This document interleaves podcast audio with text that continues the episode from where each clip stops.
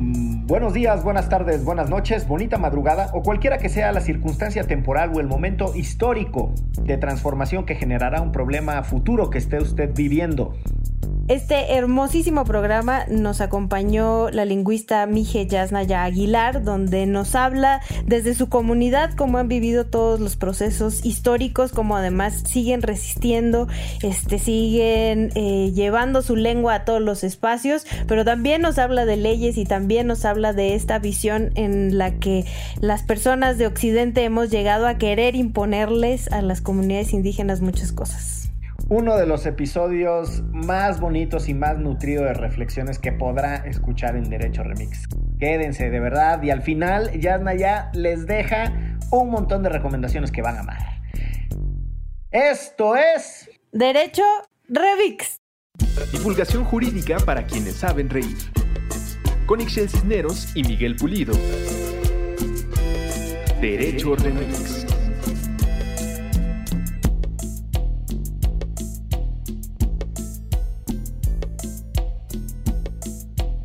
Bienvenidos a un episodio más de Derecho Remix que tiene el afortunado privilegio de contar con una de las voces eh, más relevantes, eh, una de las personas que con más generosidad nos comparte la mirada de los procesos comunitarios a partir de su propia experiencia y que está aquí gracias a los buenos oficios diplomáticos de nuestra querida Ixchel Cisneros alias la Chelagüera.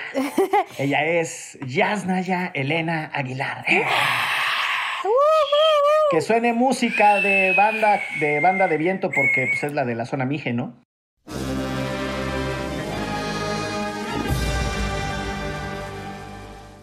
Que llevamos mucho tiempo sin escucharla por la pandemia. Ah, sí. Oye, dime, dime una cosa. Em, ¿Cuál es el origen de esa profunda tradición eh, en la región de donde tú eres? Por tocar eh, música de, con instrumentos de viento, que además lo hacen de una manera preciosa y es de un arraigo cultural, yo diría hasta con dimensiones políticas muy profundas, ¿no? Sí, sí, sí, o sea, la, los, los músicos, la banda, como que va marcando la vida de la comunidad y son embajadores, ¿no? Van a otras comunidades y todo, van regulando eso. Pues son varias, este, varias cosas. Eh, entiendo que hay una eh, bandas de capilla, le llaman. De hecho, incluso a quien se encarga del comité de la banda se le llama capillo, porque eran bandas de, capilla. Em, y hubo un, como un, un, enamoramiento muy fuerte con la música. Y después, en el siglo XIX, fueron llegando esos instrumentos de viento y eh, con, con, las notas, ¿no? O sea, es, bueno, ya casi un lugar común decir que hay mucha gente que no aprendió a leer y escribir, no aprendió español, pero que aprendió a leer notas. Entonces es una habilidad bien interesante. Y hubo un, un enamoramiento tan fuerte que, que, se volvió como parte integral, a pesar de, de que hubiera o no apoyos gubernamentales, las eh, comunidades tuvieron sus, eh, mantuvieron las escuelas y no es nada barato, es carísimo, ¿no? O sea, se considera un honor este, estar ahorrando una buena parte de tu vida para luego poder donar un instrumento a la banda de tu comunidad, ¿no? Toda una cultura, ¿no? Tenemos compositores, compositoras también ya, este, bandas ya femeniles, ¿no? En la región, la participación de las mujeres. Y sí, o sea, una, aquí se dice que una, una comunidad que no tiene banda no tiene alma, ¿no? O sea, necesita la banda elemento muy importante. Y nos van a representar. Cuando la banda sale a otra comunidad a representarnos, eh, se tiran cohetes para, para explicar que la banda se va, que la gente sepa que nos vamos a quedar sin banda esos días. Cuando regresa, se vuelven a tirar cohetes para saber que ya estamos con banda de nuevo. Y todo esto es gratuito, ¿no? Órale, qué bonito. Sí sí, sí, no, bueno, muchas cosas que se pueden, anécdotas y demás, pero, pero sí, la banda es, es fundamental. Eh, ¿En tu comunidad tú tienes algún vínculo con la banda? ¿Participas de alguna manera o solo la disfrutas? Siempre digo que soy un fraude como Serrana, como Mije Serrana. porque bueno, aquí el básquetbol es así como el deporte, o sea, yo creí que no existían otros deportes, es así, levanta pasiones y, hay selecciones y está la copa, hay copas, ¿no? Desde toda la sierra, de la región Mije, etcétera. Y yo obviamente aprendí a jugar básquetbol porque además en la sierra, pues para fútbol, así, esas, es en, eh, la cantidad de terreno plano que necesitas, pues aquí no hay, ¿no? O sea, lo más plano es la explanada de la comunidad y ya. Eh, entonces yo aprendí a jugar básquetbol, pero soy terrible y tampoco aprendí música. Entonces siempre que me dicen, ay, tú eres mi hija, seguramente juegas bien básquet y, y seguramente tocas algún instrumento. Y yo así, soy un fraude. Pero como buena serrana, pues sí, sí, le bailo a los sones, a la calenda. Y sí, o sea, pues todas las personas en Ayotla tenemos una relación muy eh, entusiasta con la, con la banda, ¿no? Sí. Yo una vez tuve oportunidad de escuchar al maestro Goran Bregovic, eh, de allá de, eh, de, los Balcanes, con una banda de Tlahuitoltepec. Era una banda oaxaqueña más bien, ¿no? ¿Era oaxaqueña? Ah, ok. Sí, o sea, estaba integrada por, o sea, casi todos son mijes o zapotecos, la verdad. Entonces, Sí, era una banda, un ensamble oaxaqueño. Fue impresionante. La dirigió un director Mije, sí, de Tlahui, pero sí fue un ensamble y fue un concierto histórico. La verdad es que creo que hay muchas conexiones entre esa tradición en los Balcanes y la de acá, aunque la música sí se oye muy distinta, ¿no? Que también son de viento. Y bueno, acá hay una gran tradición de leer notas que sorprende mucho a la gente, ¿no? De, componer, de, que son, eh, se lee la música. Y, y pues desde muy pequeño, o sea, ahorita eh, los, los, niños, las niñas que están en solfeo están chiquititos, están así como de cuatro, cinco y ya están aprendiendo. A solfear. Con L, ¿eh? no vayan a creer que es surfear como Jorge Campos. Ese es con R. no creo que tengan playa ahí en la zona, mije. Tenemos mar de nubes, ¿no? Pero es un poco difícil surfearlas. Oye, Yasnaya, déjame conectar eh, una mención que hiciste a, a los Balcanes con una idea que quienes son muy jóvenes probablemente no habrán escuchado, pero es que cuando el movimiento indígena tras el levantamiento zapatista hacía una reivindicación de un país multinacional, los más conservadores desde la politología y desde el derecho decían que México se iba a balcanizar, ¿no? Un poco sobre la idea de que lo que le sucedió a la Federación Yugoslava es que cuando reconoció las pequeñas diferencias que había entre distintos pueblos, forzados a pertenecer de manera conjunta a esa idea de los pueblos eslavos del sur o la Yugoslavia, eh, pues que se había desintegrado algo que era un Estado-nación muy grande y tal, y pues que en realidad era el proyecto político del mariscal Tito. Y yo encuentro que muchas de tus reflexiones eh, son contraculturales o contramayoritarias porque desafían esa idea del gran Estado-nación eh, mexicano en donde todos somos homogéneos y, tu planteamiento no solo es de cuestionar la estructura estatal, sino la negación de las comunidades y de los pueblos a tener otras formas organizativas que no sean esa tecnología, ¿no? La del Estado. Que al final el Estado es una tecnología política, pero eso es lo que es, ¿no? Bueno, Charles, Charles Tilly me regañaría. También lo del mestizaje, ¿no? O sea, que ya es como todos en el mismo saco porque somos mestizos, órale y vamos a lo que sigue. Sí, sí, sí, no, eso de tecnología política, qué interesante, ¿eh? La verdad es que muchas de las cosas que luego me da pena este, compartir, porque en realidad pues yo no vengo de una disciplina de sociología o ciencias políticas, ¿no? Eh, las reflexiones que tengo sobre el Estado es por las experiencias bien concretitas que nos ha tocado vivir, viendo cosas de historia y también de lenguas, ¿no? Yo a eso llego porque quiero, quiero responder una pregunta y la pregunta inicial, como lingüista que quería responder, era ¿por qué las lenguas están muriendo a este ritmo ahorita? Es decir, yo decía, bueno, en la historia de la humanidad ha habido un montón de imperios, este, guerras, conquistas, o sea, lo que quieran, ¿no? O sea, son miles de años. Y, o sea, han pasado un montón de cosas y nunca se había puesto en riesgo la diversidad lingüística nunca en la historia de la humanidad a este ritmo. Entonces mi pregunta era muy, muy sencilla, bueno, muy, muy sencilla de plantear, era ¿por qué en este momento de la historia están muriendo tantas lenguas como nunca antes y han pasado tantas cosas, ¿no? Eh, y las respuestas que, que ofrecían eh, eh, no, me, no me satisfacían. En ese entonces la respuesta más común era la globalización. Entonces decían, como ya nos, ahorita ya es, en este momento la historia está todo globalizado, entonces pues necesitamos comunicarnos con personas de otros lugares. Y para eso es bueno que haya una lengua franca y que esa lengua franca va a resolver todo y por eso están muriendo las lenguas.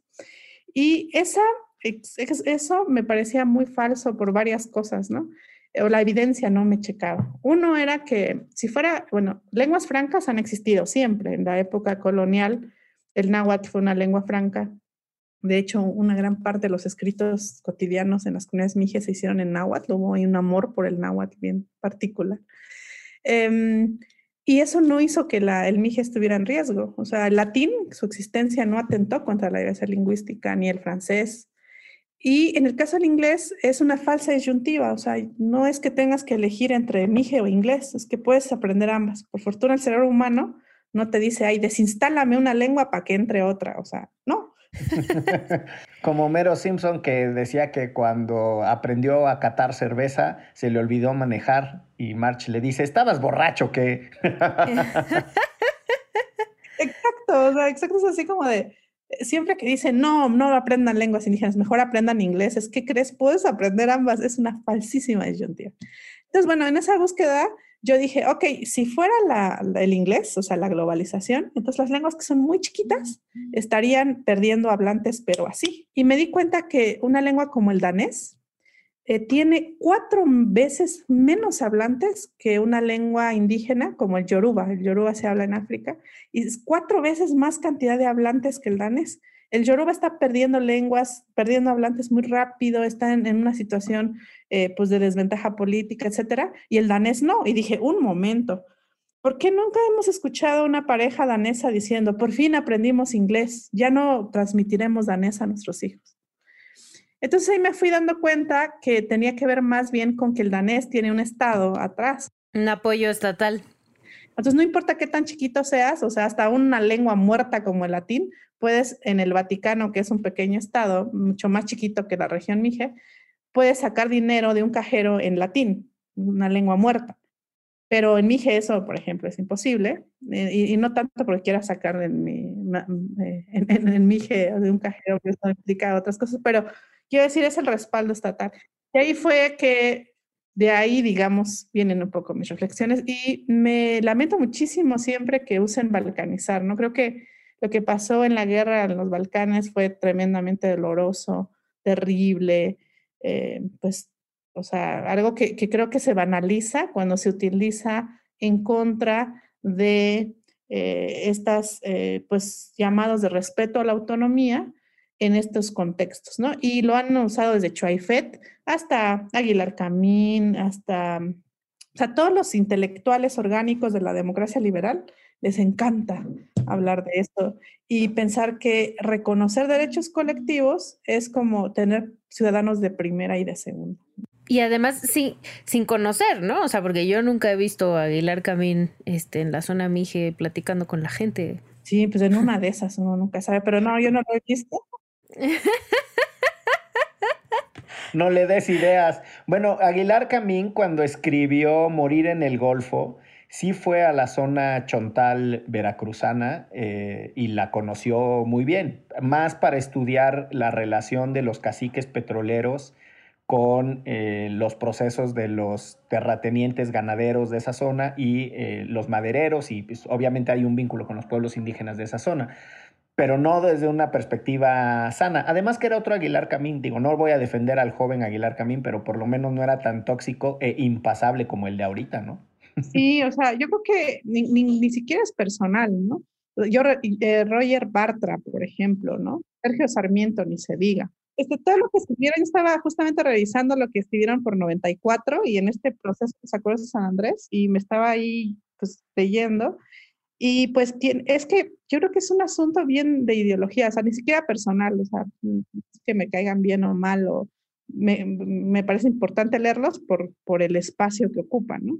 Eh, en, la, en, la, discusión pública, pero justamente ahí me doy cuenta que hay una serie de no, un punto de no entendimiento.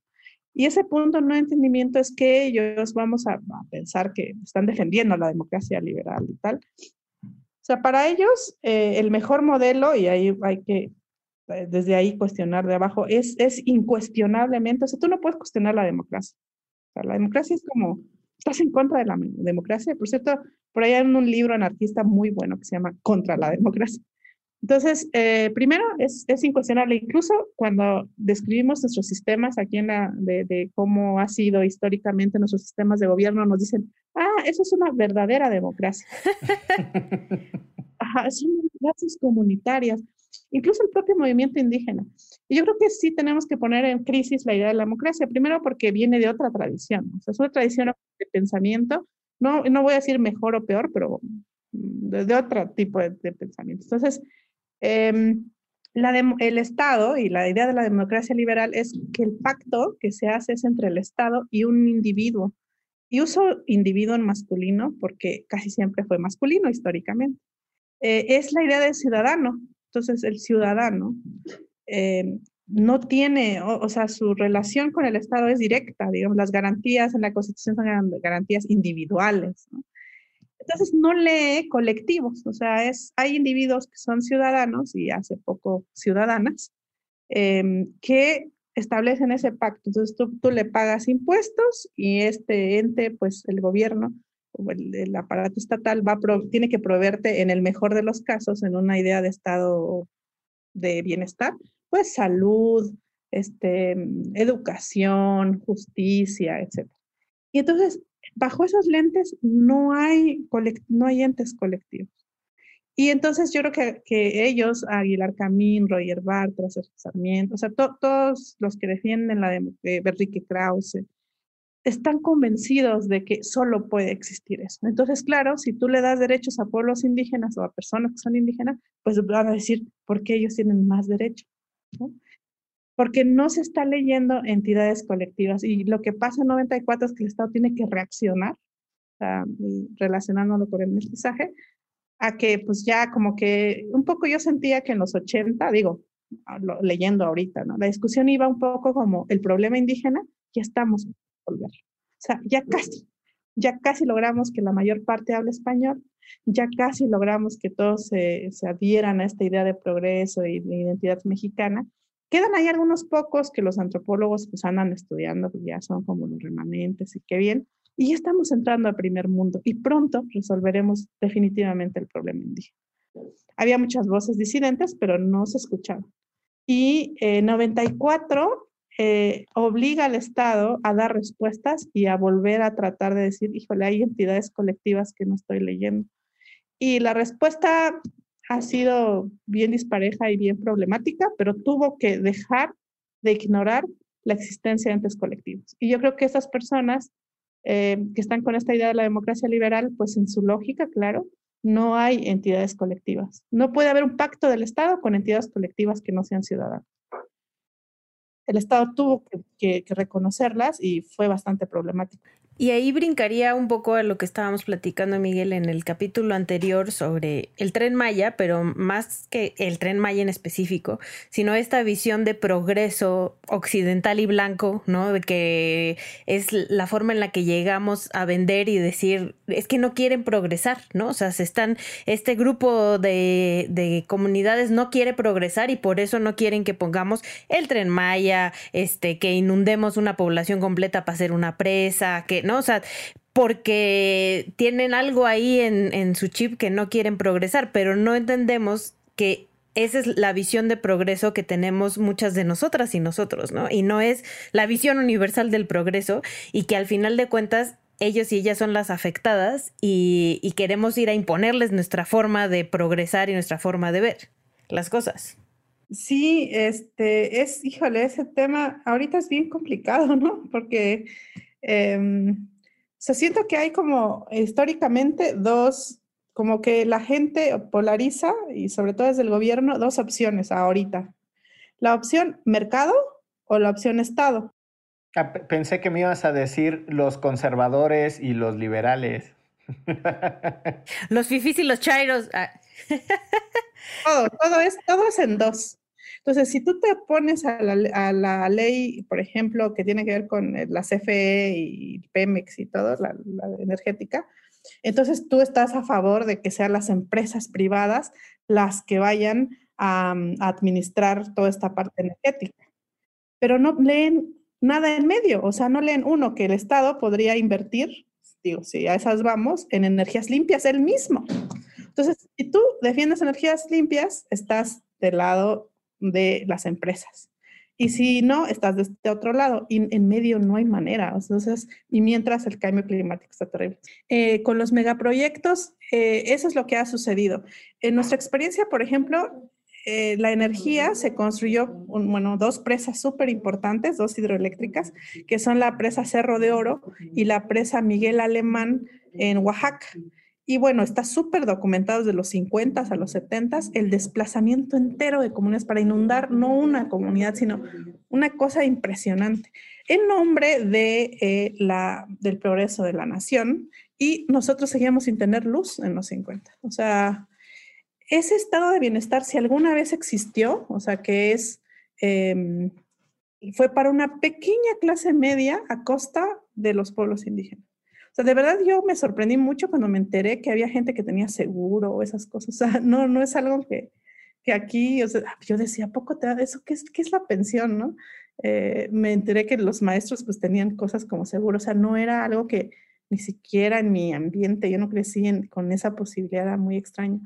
Y porque creen que los territorios, como no se leen entes colectivos, estos entes colectivos, entonces no tienen derechos sobre territorio, todo es propiedad de la nación, que es lo que nos repiten aquí una y mil veces los funcionarios. El agua no es de ustedes, es de propiedad de la nación.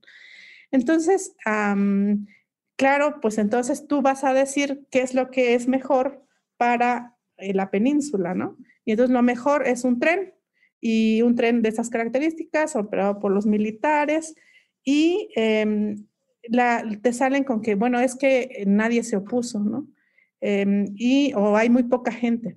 Para empezar, pues hay mucha oposición. Y la otra es que no se está cumpliendo. Para oponerte necesitas información a favor y en contra, ¿no? O sea, eh, necesitas escuchar a las posiciones contrarias y eso no ha sucedido.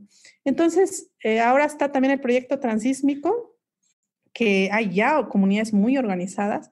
Y yo ahí sí estuve cerca de las consultas que fueron, no fueron todo menos una consulta. O sea, ahí sí lo puedo de primera mano.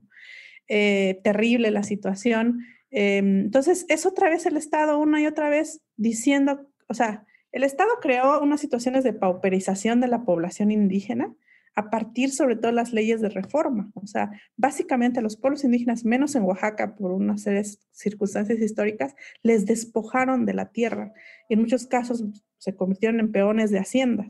Y al despojar la propiedad colectiva de los pueblos indígenas, con ese recurso se construyó el Estado. Luego viene, obviamente, la acumulación que da paso a la revolución y en muchos casos, pues la reforma agraria no alcanzó, por ejemplo, Chiapas, ¿no? Vimos la situación que sucedió. Y otra vez es, eh, el Estado creó estos problemas, su intervención, pero entonces dice, como ustedes son muy pobres, ahora les vamos a, ¿qué creen? A meter otro proyecto. Y así, o sea, como el Estado solucionando los problemas que el Estado ha creado, creando más problemas y eh, sin justamente discutir a fondo qué es lo que vamos a entender por desarrollo, por tal, en un contexto con la crisis climática encima. Un amigo, Pablo Montaño, siempre habla de la crisis climática como un volcán. O sea, no es como que, espérame, o sea, ah, no sé, ahorita surge un volcán aquí en Ayutla y empieza la erupción, no, tenemos que actuar inmediatamente. No es como, espérame, déjame ir por mis papeles, o sea, tienes que desalojar ya. Entonces, la crisis climática no está para ir pensando y discursar, tendría que estar cambiando rápido y, no, para nada, al contrario, o sea, estos proyectos van a acelerarlo y, no sé, llevan como a un contexto de mucha muerte. Y también estos, estos eh, que decías de que el Estado crea problemas, ¿no? También crea problemas en las mismas comunidades, ¿no? O sea, enfrenta a las propias comunidades, porque sí, específicamente en el caso del tren Maya, sí hay gente que, que, apoya el tren Maya porque apoya a Andrés Manuel, ¿no? No, no hay mucho más, o sea, ni siquiera puede ser que tenga acceso a tanta información realmente, y eso crea conflictos internos, que al final el Estado pone su tren y ahí los deja este, conflictuados este, unos con otros, siendo vecinas y vecinos, pues, ¿no? Sí, es casi como de fórmula de, intervención del Estado. O sea, nosotros aquí lo vivimos. Eh, primero es que pues no te dan tiempo de que en tu propio proceso puedas discutir las cosas. Yo sé que la situación en la península es bien distinta a la de acá. Y también allá que las asambleas girales no son asambleas como acá las comunitarias, o sea, que son realmente representativas. Pero todo lo que ha sucedido en la península, lo que se ha desmantelado y aprovechado, lo creó también el Estado y el capital. Entonces, eh, sí es muy complicado. Yo en una discusión que tenía con, en algún momento con Katu Arconada en, en, en Twitter, eh, lo que es, sí, sí, ya no lo vuelvo a hacer. Pero es, eh, dime si en Maya se consultó a la población maya y se le dio chance a detractores y a quienes están a favor de, de, discutirlo ampliamente. En la asamblea aquí en mi comunidad empezamos a las 10 de la mañana y ahí acabamos a las 9 del día siguiente, o sea, discutiendo, discutiendo. Son procesos muy largos los asamblearios. No son una consulta de un día o de dos. O sea, son procesos de mucho debate, de mucha, a veces, este, polarización, contraste fuerte. Este, en varias asambleas se terminado llorando. O sea, es, es un ejercicio de debate muy, muy intenso. Eso no está pasando. Entonces, si tú no sabes en tu idioma, o sea, me mostró ahí como dos o tres cartelitos que tienen información en maya. Eso no, no cubre en absoluto. Entonces, para poder hacerlo, se tendría que rearmar esos tejidos asamblearios de discusión, etcétera, y eso no te toma ni un año, te va a tomar más tiempo. El Estado creó el problema y ahora pretende con otro proyecto dar una solución que va a crear otro problema y que está creando. Pero sí, es un manual, ¿no? Dividir eh, es, es, clásico, eh, deja muchas secuelas en, dentro de las poblaciones y eh, tiene todos los recursos que la, muchas veces las comunidades no tenemos, ¿no? Y la narración desde presidencia a mí me preocupa muchísimo. Eh, porque como la, tiene una gran, una gran poder de, mucha gente lo quiere, cuando el presidente dice algo pone en riesgo, ¿no? O sea, cuando habló de quienes se oponen al proyecto integral Morelos, como a algunos ahí de derecha que se están oponiendo, que el presidente al, digamos, minimizar la, eh, a las personas que están en una situación vulnerable discursivamente, pues los deja también como mucho más vulnerables a ataques, ¿no? De las personas que ya los están atacando. Y eso está pasando, por ejemplo, con el agua, también en Ayuta, en mi comunidad, que hace unos días dijo, son unos poquitos que se oponen. Y, bueno, no somos poquitos, pero además nos pone en una situación todavía más vulnerable eh, de la que ya tenemos. Y en ese sentido, pues sí, es un aparato muy grande el estatal, pero también desde las comunidades siempre ha habido maneras muy creativas de resistir a eso. ¿no? Eh, siempre me desespero y veo todos estos megaproyectos, veo el transísmico que va a venir con todo, está el Tren Maya, está el Proyecto Integral Morelos, etcétera. Y pienso, es que a los pueblos indígenas o te despoja el capital, en la época neoliberal, como le dicen ellos. O sea, la opción que te da es, te despoja el capital o te despoja el Estado. O sea, esa ha sido la historia. Eh, en, era, en aras del Estado de Bienestar, nos despojó este Estado nacionalista fue el Estado despojando. Inundando, creando estas presas, todo lo que ha pasado. En la época más neoliberal, pues dejan que te despoje el, el mercado, el capital, pero no es cierto que sea sin el Estado. O sea, ¿quién da las concesiones mineras? Las dio el Estado. ¿Quién mandó al ejército en contra de mujeres que estaban eh, resistiendo en Oaxaca para que no entrara la minera? El Estado. O sea, es que el capital necesita al Estado para poder eh, tener la seguridad, la propiedad privada y todo eso, ¿no? Entonces, sí, estamos entre quién te despoja nomás, ¿no? El Estado o el mercado, o el Estado o el mercado. Y ahora nos toca el Estado. Eh, y cuando veo todo, todos estos, sí, sí me desespero mucho y, y, pienso como cuánto más vamos a poder resistir, ¿no? Además de que hay una gran simpatía, una buena parte de la población indígena por Andrés Manuel López Obrador, pero también pienso en que hace 500 años, hablando de hace 500 años, la población Mije perdió tanta población que la recuperamos hasta 1970, la que había. Eh, murió, o sea, nos cuentan en la tradición oral cuánta gente murió de una manera terrible en las pandemias, en las guerras. Los españoles aperrearon, o sea, entrenaron perros para matar mijes. Este, mujeres eh, mijes abortaban para evitar que sus hijos fueran, eh, pues sufrieran ese destino con los españoles, eh, las represiones por las rebeliones mijes, y pienso, seguramente habría alguien en esa época que pensaba, no lo vamos a lograr, o sea, no vamos a sobrevivir. Y aquí estamos, 500 años después, hablando mije y siguiendo, entonces digo, hay una esperanza, ¿no? Mira, oye, Yasnaya, eh, hay dos cositas que me llamaron eh, potentemente la atención de, lo que estás explicando. Uno es el efecto que tuvo en su momento, o que tuvieron en su momento las leyes de reforma. Supongo que de manera muy relevante te refieres también a la de a la que tenía que ver con los predios y la iglesia, que era de amortización, la ley Lerdo, ¿no? La de Sebastián Lerdo de Tejada, insigne liberal mexicano porque eran liberales formados en la tradición europea del individuo y eran herederos de la ilustración, ¿no? O sea, en su cabeza era la suma de individuos logra cosas, muy parecido a lo que les pasó a los padres fundadores en Estados Unidos, que en realidad ellos son intérpretes de la ilustración francesa, ¿no? Es muy singular que los gringos crean que ellos inventaron cosas que en realidad copiaron y radicalizaron de los franceses. Pero bueno, pequeño paréntesis que se me dan a mí de repente. Eh, pero eh, es súper interesante porque la construcción del Estado, de la narrativa, y en eso los gringos son extraordinarios, eh, siempre se presenta lineal, ¿no? Y entonces es la cuarta transformación, porque la primera transformación fue la guerra de reforma, como si no se pudiera revisar lo que sucedió en la guerra de reforma.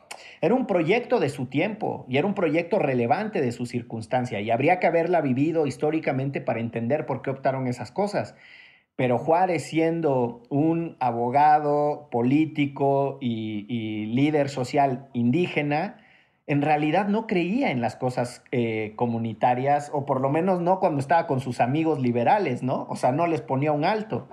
Y las reformas eh, tuvieron ese, me, me, encanta la frase que usaste, son problemas que generó las leyes de reforma porque permitieron que el despojo de los pueblos indígenas financiara la construcción del Estado. Y esa es una reflexión que se tiene poco. Y la otra, que, la otra idea que, me parece fundamental para que algunos de nosotros hablamos el, cerebro y el corazón para entender otras cosas, es la relación que tienen eh, los pueblos indígenas con su propia historia.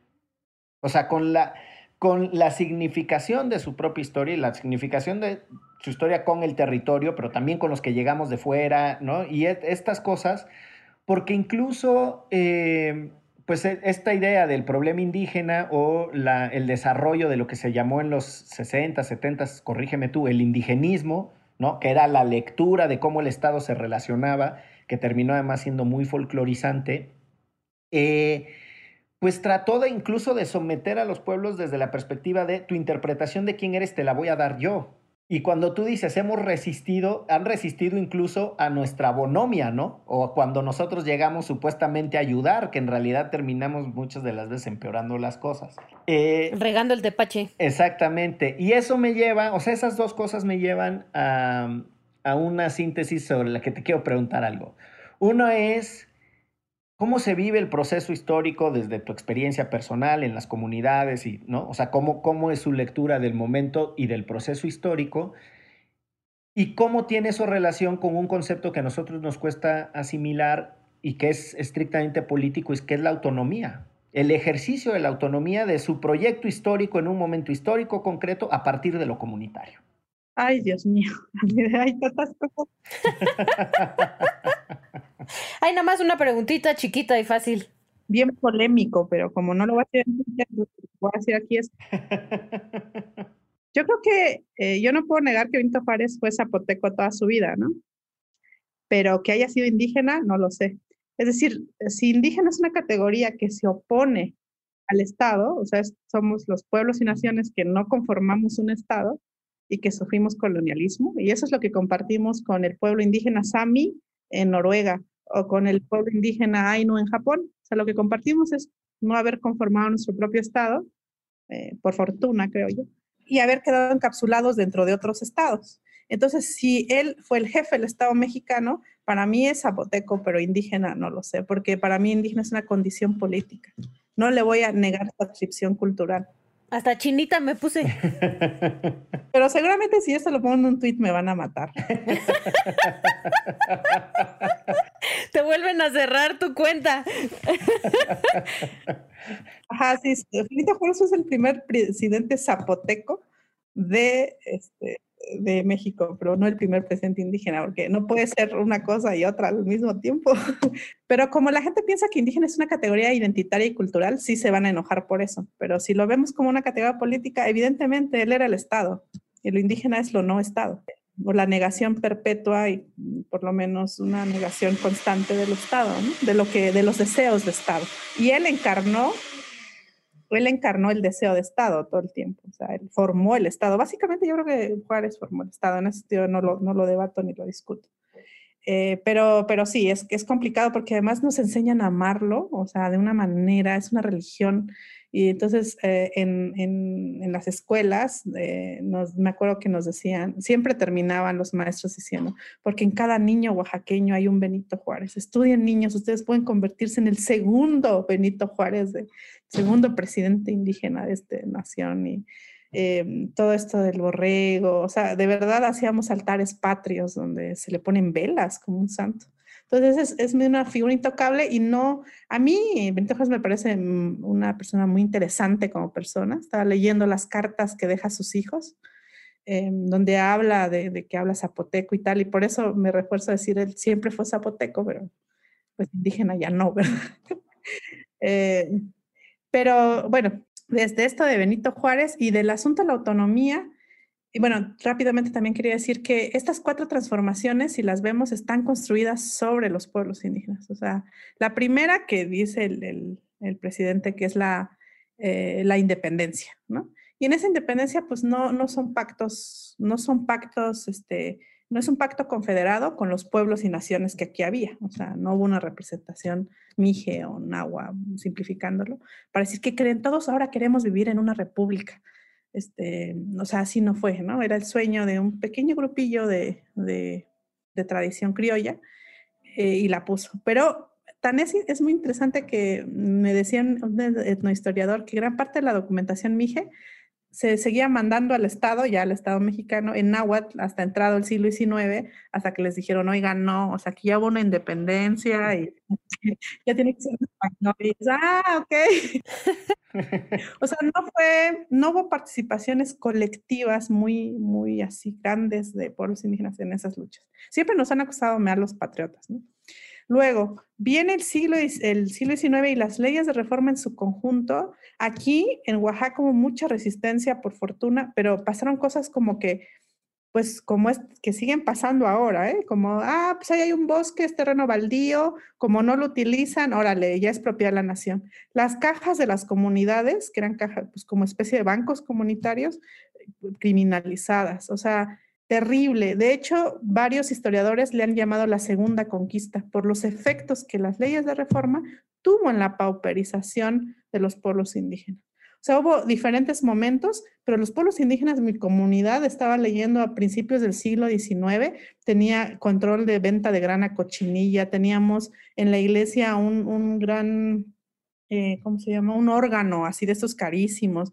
La ropa tradicional de esa época pues, tiene encaje de bolillo que era muy caro. O sea, eh, los, los maestros municipales los pagaba la comunidad. O sea, no era esta idea de esta relación de indígena, pobre, total. Eso empieza justo con los efectos. Bueno, hay momentos, claro, durante los 15 años pasan muchas cosas. Pero esta pauperización, así como la conocemos ahora, es producto de esas leyes de la reforma. Y entonces, por ejemplo, varias comunidades aquí, hay artículos bien interesantes y también nos han contado, porque yo conocí una comunidad que tenía propiedad privada justo alrededor de su comunidad. Y yo decía, ¿por qué tienen propiedad privada en Oaxaca que más del 80% de la superficie oaxaqueña es propiedad social, sea ejidal o comunal? Y es que en la época lo que hicieron fue comprar tierras como propiedad privada alrededor para mantenerla adentro comunal. O sea, fue como engañar al Estado, así como que sí, tiene que ser propiedad privada, ajá. o lo que hacían era volver a comprar sus tierras. Hubo comunidades que volvieron a comprar sus tierras para no quedarse sin ellas. Pero en el resto del país, híjole, o sea, básicamente los pueblos se quedaron sin, porque la propiedad comunal básicamente fue desconocida. O sea, no podías tener propiedad comunal. Eh, y lo que hace que, bueno, o sea, casi que Juárez propicia, o bueno, las leyes de reforma, para no personalizarlo, este movimiento capitaliza el Estado por primera vez y propicia la concentración terrible de la tierra. Entonces luego viene la tercera transformación, que es efecto de lo que hizo la segunda. sí, pues la, acumulación de la tierra eh, era resultado del, ejercicio de reforma anterior y la negación de la propiedad colectiva pues, impedía la defensa colectiva de la tierra y entonces, pues, obvio que quedó en unas pocas manos, ¿no? Exacto. Entonces, quedó en unas pocas manos, viene todo este reclamo de tierra y libertad y es insostenible la situación y viene la tercera transformación. Y ahí vamos y hay, eh, de hecho, hay, un, hay varios pueblos indígenas que se unen a Maximiliano porque Maximiliano sí garantizaba la propiedad comunal. Por eso, claro, cuando nos acusan de indígenas fifís, me acuerdo de eso. Para la democracia liberal, la propiedad comunal es conservadora, o sea, es en el siglo XIX es así. Y, y, quien, y por eso dicen, en, la historia oficial lo que se dice es que se le quitó a la iglesia, pero no se cuenta ni siquiera que se quitó a los pueblos indígenas, que afectó más a los pueblos indígenas que, que a la iglesia. Bueno, entonces viene la tercera transformación y ahí nos tienes, ¿no? Y ahora viene la reforma agraria a, venir otra vez a tratar de, pues ya hay propiedad colectiva y todos felices y contentos, pero resulta que esta reforma, que esta tercera transformación trae de, tiene que desaparecer lo indígena. Entonces viene un ataque frontal a las lenguas y a cualquier identidad que no lo sea. O sea, tienen que desaparecer como pueblos. O sea, sí les reconocemos. Es muy interesante cómo Lázaro Cárdenas reconoce muy fuerte la propiedad colectiva de la tierra, pero al mismo tiempo toda la parte cultural es desaparezcan culturalmente, o sea, que dejen de hablar totalmente y ya. No, porque era un, un, proyecto homogeneizante, no puedes tener una base que defienda una estructura revolucionaria si no es homogénea, ¿no?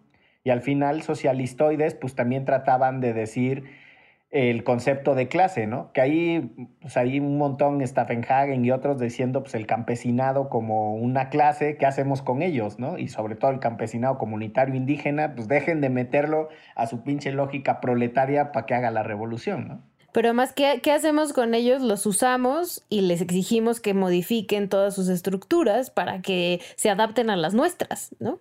Y no por nada es en los 50, después de toda esta idea, que la gente, los, la población indígena empieza a migrar como nunca en la historia. O sea, la migración, como lo han constatado varios investigadores por ahí, es de los 50. Entonces va rompiendo los tejidos comunitarios de otra manera, ¿no? Y entonces viene la cuarta transformación para, y que quiere ahora con un tren deshacer lo que hizo la tercera y la segunda y la primera. Y hay que ver una cosa que también es un dato fundamental para mí. Para 1820, el 70% de la población habla lengua indígena. Habla. La que sea indígena yo creo que era casi como el 80%. Entonces, ¿qué pasó con esa población? O sea, no es que fuera un país mestizo. O sea, este del mestizaje de la época colonial es un mito ahí que ya otros historiadores como Federico Navarrete han desentrañado totalmente. O sea, la gente que se llamaba mestiza en la época colonial eran personas que no, no estaban en ninguna casta, pero eran muy poquitos, eran menos que la población afrodescendiente.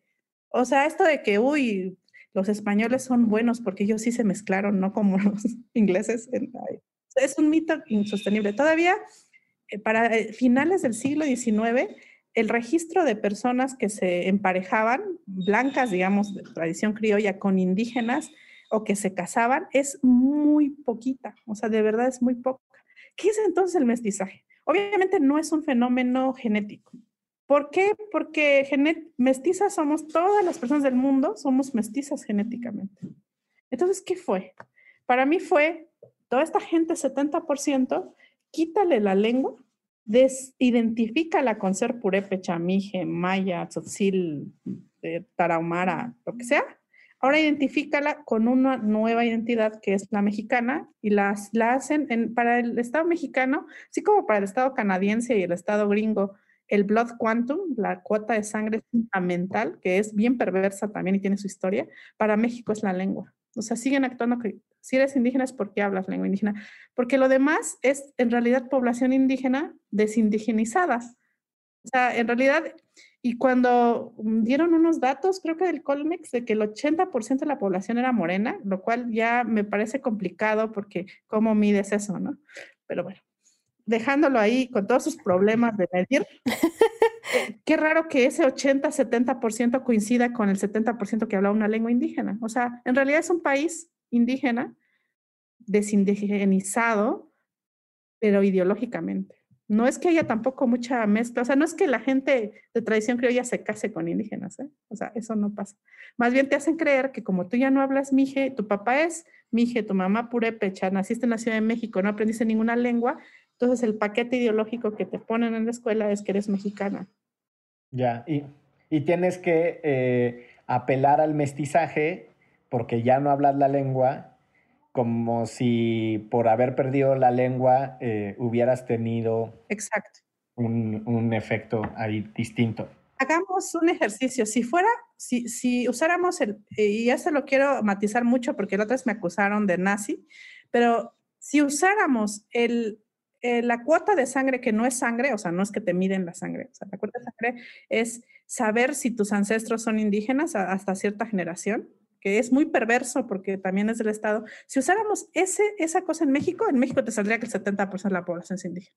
O sea, te saldría una cantidad enorme de población indígena con el criterio que usa eh, Canadá. Eh, con el criterio que usa Chile, por ejemplo, para Chile, alguien es mapuche si tiene apellidos mapuches hasta cierta generación. Entonces, cada estado es muy perverso y va definiendo qué, quién es indígena y quién no. Y como aquí ni la cuota de sangre, porque sería, para empezar sería terrible, pero bueno, si la usara, le saldría que el 70%. Si fuera eh, el, el, apellido, tampoco funciona. Yo me apellido Aguilar y mi, mi, tío se apellida Ramírez, o sea, no, no, no, tiene caso, tal vez solo en la península Maya y en Tlaxcala. Eh, pero si utiliza, entonces, ¿qué criterio utiliza? El de la lengua. Entonces, al mismo, porque al mismo tiempo que hace todo para que la lengua desaparezca, al mismo tiempo lo utiliza como criterio. Eh, la ley no dice eso, la ley dice que es la autoadscripción.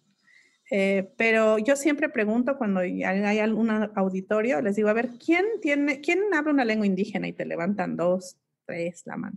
¿Quién tiene papás, papá o mamá que hable una lengua indígena? Y entonces eh, más alzan la mano. dejen la mano arriba y ahora díganme, ¿quién tiene abuelos o abuelas? Más. Y tatarabuelos o abuelos más. Y entonces de pronto te das cuenta ese proceso. Entonces, ¿qué pasaría si en lugar de narrarse, digo, ¿quién soy yo para decirles? Pero que en lugar de narrarse como mestizos o mestizas, se narran como desindigenizados por el Estado.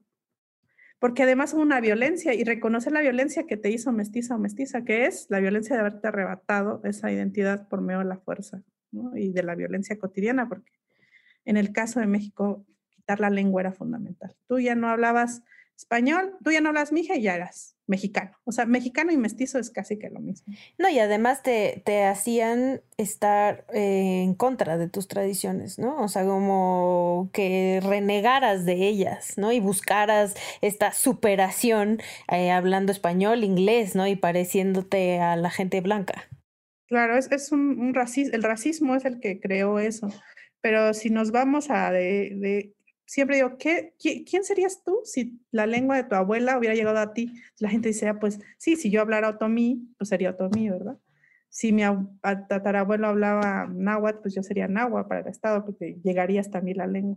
Fue a través de cortar la lengua que, te, que quitaron eso, además de que borraron todo lo afrodescendiente, que también es bien, bien impresionante. Hace poco un amigo historiador nos contaba algo que es muy, resultó después como común, y es que tenía en su familia un bisabuelo, creo, o alguien así, un bisabuelo alemán, y en la familia siempre decían, el bisabuelo alemán, o sea, la narrativa de la familia era como el bisabuelo alemán. Y un día él se metió a estudiar, creo, a la ENA, a estudiar eh, historia, y se metió a clases de náhuatl, y aprendió, estaba aprendiendo náhuatl. Y un día fue a visitar a su abuelita, su abuelita que estaba viva, la de siempre, y cuando pues ya estuvo comiendo con ella, terminó de comer, le dijo tlazocamati, que es como gracias en náhuatl. Y la abuela se volvió y le dijo, ¿y eso? O sea, ¿qué estás diciendo? Y pues, le dijo, pues es que estoy estudiando náhuatl. Le dijo, es que esa, es la lengua que yo hablo. O sea, toda la vida su abuela, ella no sabía que su abuela hablaba náhuatl y era náhuatl, pero sí sabía de su bisabuelo alemán. Eso es la negación, como dices, ¿no? Ahí está. Oye, Yasna, ya, ya nos vamos a retirar de esta conversación eh, para dejarte ir a tus siguientes compromisos, pero en Derecho Remix tenemos una tradición e invitamos a la gente a escuchar, leer, ver alguna recomendación, texto, película, poema, algo que les quieras recomendar. Eh, y pues queremos abrir los micrófonos para que tú le digas a quienes están escuchando esto alguna recomendación que te salga del corazón. Ay, ¿puedo recomendar varias cosas? Échate. Sí. Eh, bueno, quisiera mucho México Racista, una denuncia de Federico Navarrete, es como súper bien sustentado el libro, muy ameno y de divulgación, o sea, como que no, no es así súper farragoso y creo que es fundamental leerlo. Em, el racismo en México, de César Carrillo Trueba, y muchas cosas van a quedar muy claras, ¿no? Súper bien sustentado también.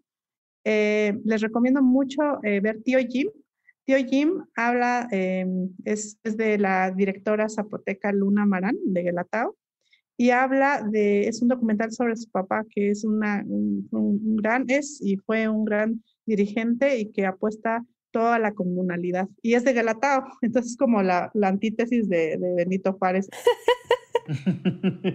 su némesis. Exacto, su némesis ahí. Este, y también para el siglo XIX, y bueno, todo lo que pasó con esta propiedad comunal y entender cómo el Estado se construye despojando a pueblos indígenas, es em, el regreso de los dioses de Marcelo Carmagnani. No, pues está nutridas las recomendaciones. ¿Tú, Ixchel? No, yo vuelvo a recomendar que lean todo lo que este, escribe Jazz Naya. en, además está en algunos medios de comunicación, pero además sigan su Twitter, ahí te da luz de muchas cosas y además eh, dialoga incluso con personas que son tremendamente, este, pues sí, polarizadas y etcétera, incluso con estas personas que ya, ya nos platicó, con las que dialoga en, redes sociales.